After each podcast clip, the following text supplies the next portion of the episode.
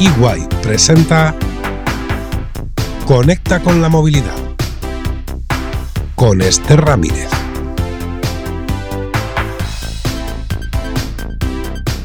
Bienvenidos a Conecta con la movilidad, un podcast de EY en el que nos enchufamos a la red que impulsa el cambio en nuestro modo de desplazarnos. La actualidad afecta de un modo directo a la industria de la automoción, clave para determinar cómo nos movemos. Todos hemos oído hablar de la crisis de los microchips, de los problemas en la cadena de suministro o del impacto del conflicto en Ucrania en la economía. La industria de la movilidad no es ajena a estas situaciones, que llegan en un momento en el que la inversión en investigación y desarrollo es fundamental.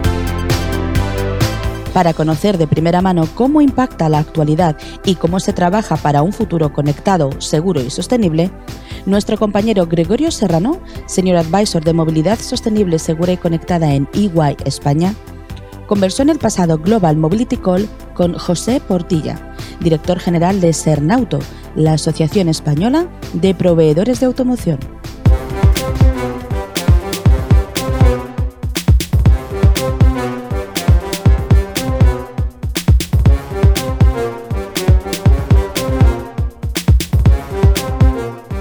Pues continuamos con nuestras entrevistas aquí en el, Global Mobility Center en, en, Madrid. En esta ocasión, pues tenemos el placer ¿no? de recibir en el stand de Iguay a José Portilla, que es el director general de Cernauto, la patronal que engloba a los fabricantes de componentes de vehículos de automoción, al cual ya le damos las gracias, un amigo de, de la casa, al que apreciamos realmente. Ha visitado en varias ocasiones la cúpula de Iguay para, para participar en distintos eventos del Iguay Mobility Center y hoy lo tenemos aquí en nuestro stand. Buenos días, Pepe. Buenos días, Gregorio, encantado de acompañaros. Pues nada, la primera pregunta que te quería hacer es, bueno, la pregunta un poco obligada, ¿no? ¿Qué te ha parecido o qué te está pareciendo esta, esta primera edición del Global Mobility Call? Bueno, primero me parece muy importante para, para el país, para, para España y para la Comunidad de Madrid que se celebre un evento de estas características. En realidad es el primer evento eh, similar que se realiza en, en, toda Europa. Y bueno, pues eh, ayer me comentaban los organizadores que habían tenido una participación de en torno a unas 3.000 personas, que entendían que hoy eso podía llegar a, duplicarse. Y bueno, es cierto que el panel de, de ponentes, eh, la, cantidad de, de, seminarios que se van a producir, pues lo que van a permitir es construir eh, pues unos mensajes muy potentes que, que nos permitan alinearnos como, como, país para estar en, la cabeza de lanza de, de la, de la, del sector de la movilidad, ¿no? porque para mí ya es, ya es un sector en sí y una gran oportunidad de, de negocio y que probablemente pues, nos ayudará a transitar en este, en este proceso de transición ecológico y tecnológico en el que nos estamos involucrados. ¿no? Sí, pues precisamente en el sector de la automoción me quería ahora centrar porque, bueno, si, empezamos a meter en una costelera la crisis de la escasez de, los microchips, la guerra de Ucrania, la inflación, la situación económica de incertidumbre, ¿cómo está atravesando en este momento el sector de los componentes de automoción todo este periodo ¿no? complejo y convulso que estamos atravesando? Pues lo acabas de definir muy bien, Gregorio. La verdad es que éramos bastante optimistas en el año 2021 a poder recuperar los niveles del 2019 que se perdieron por, por, por toda la crisis que originó la, la, pandemia. Pero bueno, como bien estás describiendo, pues eh, la historia se escribe como se escribe y nos encontramos pues con la crisis de los semiconductores, eh, la subida de los costes energéticos, la subida imparable de algunas materias primas como el acero, el aluminio ampliamente utilizadas por fabricantes de componentes, todo, todo, lo que se refiere sobre todo a, a los chasis de los vehículos. Eh, y, bueno, pues mm, con, un, con unos mecanismos de protección que aunque los ERTES han continuado, es cierto que no, tenían la misma capacidad de protección que los que existían durante la pandemia. ¿no? Eh, a pesar de ello, el sector ha seguido invirtiendo en, inversión productiva y en I de más I, y explicaré a continuación por qué es tan importante seguir invirtiendo en I de más I. El 3,6% de la, de la facturación, 1.368 millones de euros eh, con una bajada de un, torno a unos 10.000 empleos, aunque seguimos generando 202.000 empleos directos, un empleo de calidad repartido por todo el territorio eh, nacional y un incremento de la facturación de un 6,3. Pero este dato, mm, aunque nos parece relevante, no podemos sacar mucho pecho por él porque los márgenes se han apretado muchísimo. ¿eh? Es decir, la, precisamente por todos estos costes que a, mis asociados, a nuestros asociados les está costando mucho trasladar al mercado y al cliente final. Por lo tanto, mm, bueno, pues eh, año complejo. Este año 2022 entendemos que va a mantener esa tendencia todavía. Los semiconductores creemos que no se va a resolver hasta finales del 2023 porque fabricar la maquinaria para producir esos componentes eh, lleva mucho tiempo. Son líneas, en algunos casos, miden más de 100, 120 metros cada una. Y puede pues tardar, en producir año, año y medio esa maquinaria para, para fabricar sus componentes.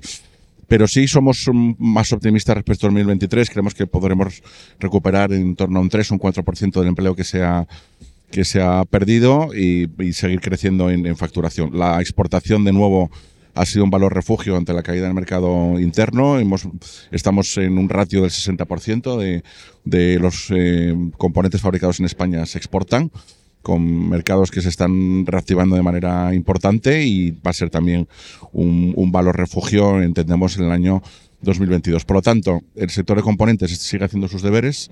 Creo que con un ejercicio de flexibilidad y adaptabilidad muy importante y, porque es toda esta situación que he descrito y que tú comentabas perfectamente antes también, lo que está obligando a las empresas a hacer un control de costes eh, muy exhaustivo y desde luego pues eh, eh, un, desarrollo operacional pues pues que, que, debe rozar la excelencia para mm, en esta situación en la que estamos pues pues poder mm, digamos seguir creciendo y seguir generando el empleo que generamos y la contribución tan importante que realizamos a la economía de la sociedad española. Sí, eh, eh, está, eh, está, claro que el, sector de los componentes de automoción está soportando un aumento de coste, ¿no? derivado de, todos los factores que hemos enumerado anteriormente, pero ¿en qué medida esas compañías del sector de la automoción, de los componentes, de los proveedores, de los fabricantes de vehículos, para entendernos, para aquellos que no estén tan, tan, tan puestos en, el, en el sector de la automoción, ¿en qué medida los asociados de Sernauto están pudiendo repercutir esos costes en los fabricantes de vehículos? En, una medida muy, muy, muy, muy limitada. ¿no? De, de, me, hecho, lo temía, me lo temía. De, hecho, eh, bueno, son las circunstancias de, mercado. Eh, nosotros estamos como miembros de CLEPA, la Asociación eh, Europea de Proveedores de Automoción, estamos en conversaciones con ACEA, la patronal de los fabricantes europeos, para, digamos, fijar algún tipo de código de conducta, libro blanco, eh, una plataforma de indexación de, de, costes, ¿no? porque obviamente de precios no se puede hablar por derecho de la competencia, eh, que permita a, los responsables de, de procurement, de compras de los fabricantes de vehículos y los responsables de ventas, pues manejar una, una, información genérica que es pública relativa a los costes de laborales, a los costes de, las, de determinadas materias primas, acero, aluminio, plásticos y, otros costes y que sirva un poco de punto de referencia para poder encontrar un punto más común y yo creo que, que más sano. Y en el fondo lo que nosotros nos gustaría es seguir avanzando en un verdadero partenariado con, con, nuestros clientes. ¿no? Eso se está haciendo ya desde el punto de vista de desarrollo tecnológico, cuando hablamos de la I más de más I.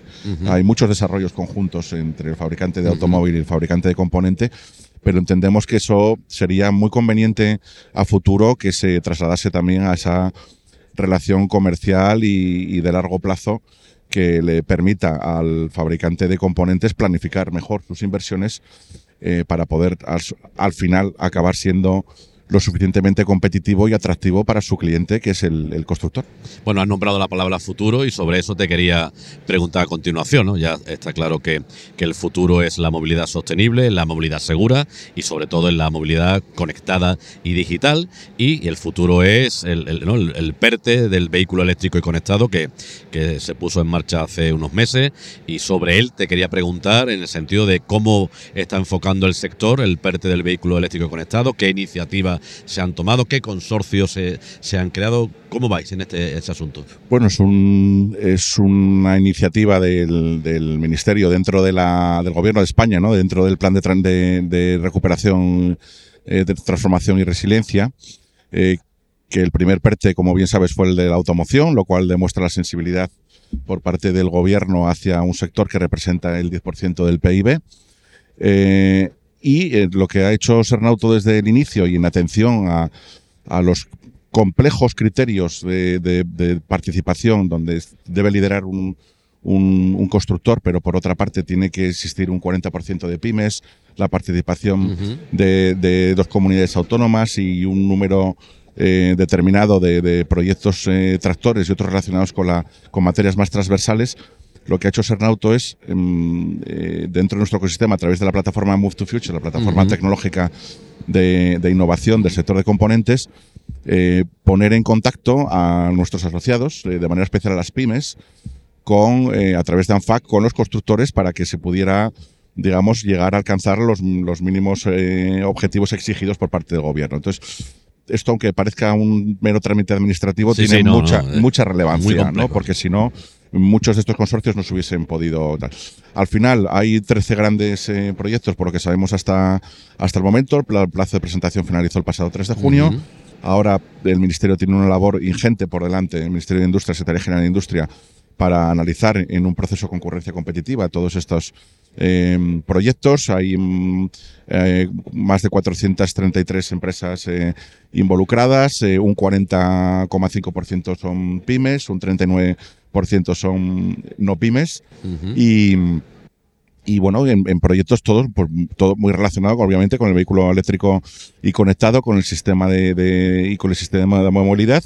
Y bueno, en principio, pues son, son 3.000 millones, de los cuales 1.500 de, de ayuda, digamos, de aportación pública, 1.500 son eh, créditos eh, y 1.500 son en subvención directa.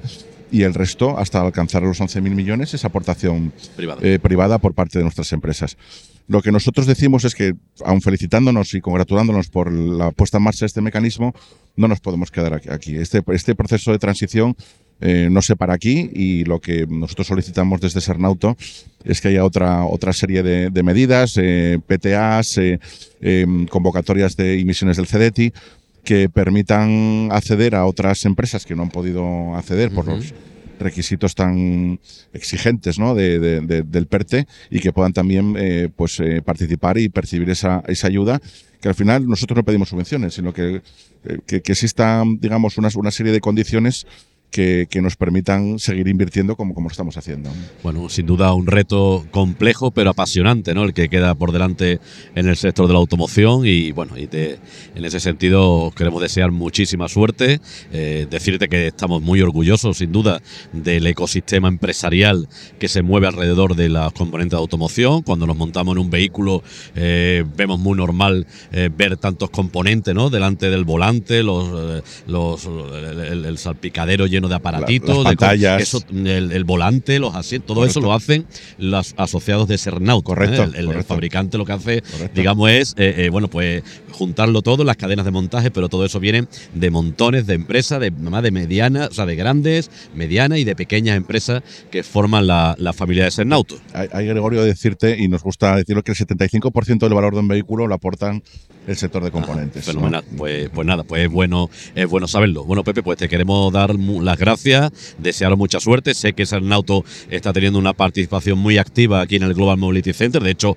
hoy la directora de Relaciones Institucionales, ¿no? María Luisa Soria, Correcto. interviene en dos, en dos foros, una como moderadora y otra como ponente. Y, y además en una de ellas participa con nuestro socio responsable de movilidad y automoción, Correcto. Xavi Ferre, que va a moderar esa, esa mesa de economía circular alrededor del sector de automoción. Pues nada, pues un fuerte abrazo eh, muy efusivo, como tú sabes que te queremos mucho en nuestra casa, y desearos toda la suerte del mundo y agradecerte tu tiempo y tu amabilidad. Muchísimas gracias a vosotros, Gregorio. Es un placer siempre estar con vosotros. Gracias. Fenomenal.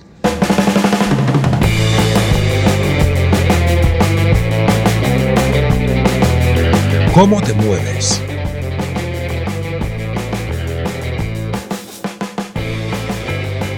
¿Es el coche eléctrico la estrella emergente de la nueva movilidad?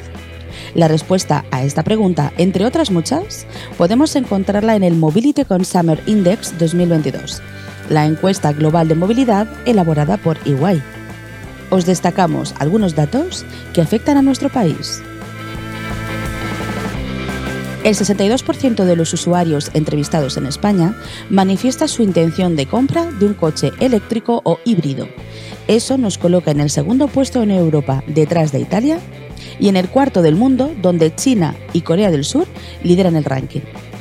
Atendiendo a las respuestas recogidas, los principales motivos por los que cada vez somos más los que optamos por esta opción son dos. La preocupación por el medio ambiente y el incremento de las sanciones e impuestos que se aplican o plantean aplicarse a vehículos de combustión. También incide en la decisión de optar por un coche eléctrico el aumento de la confianza en la tecnología y su creciente autonomía, ¿Quieres conocer más datos de este informe? No dudes en visitar el EY Mobility Center disponible a un solo clic desde ey.com.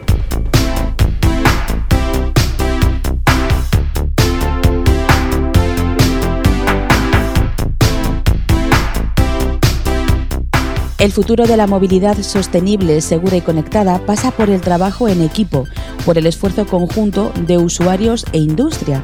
En este episodio hemos conocido de primera mano cómo trabajan los proveedores del sector de la automoción, una pieza destacada en el engranaje que facilita nuestros desplazamientos. En los próximos episodios continuaremos conversando con aquellos que en su día a día se esfuerzan por impulsar el futuro de la movilidad. Muchas gracias por acompañarnos en este trayecto y podéis seguir informados de todas las novedades sobre movilidad sostenible, segura y conectada visitando el EY Mobility Center en ey.com. Nos escuchamos muy pronto. Buen viaje. Conecta con la movilidad, un podcast de EY sobre movilidad sostenible, segura y conectada.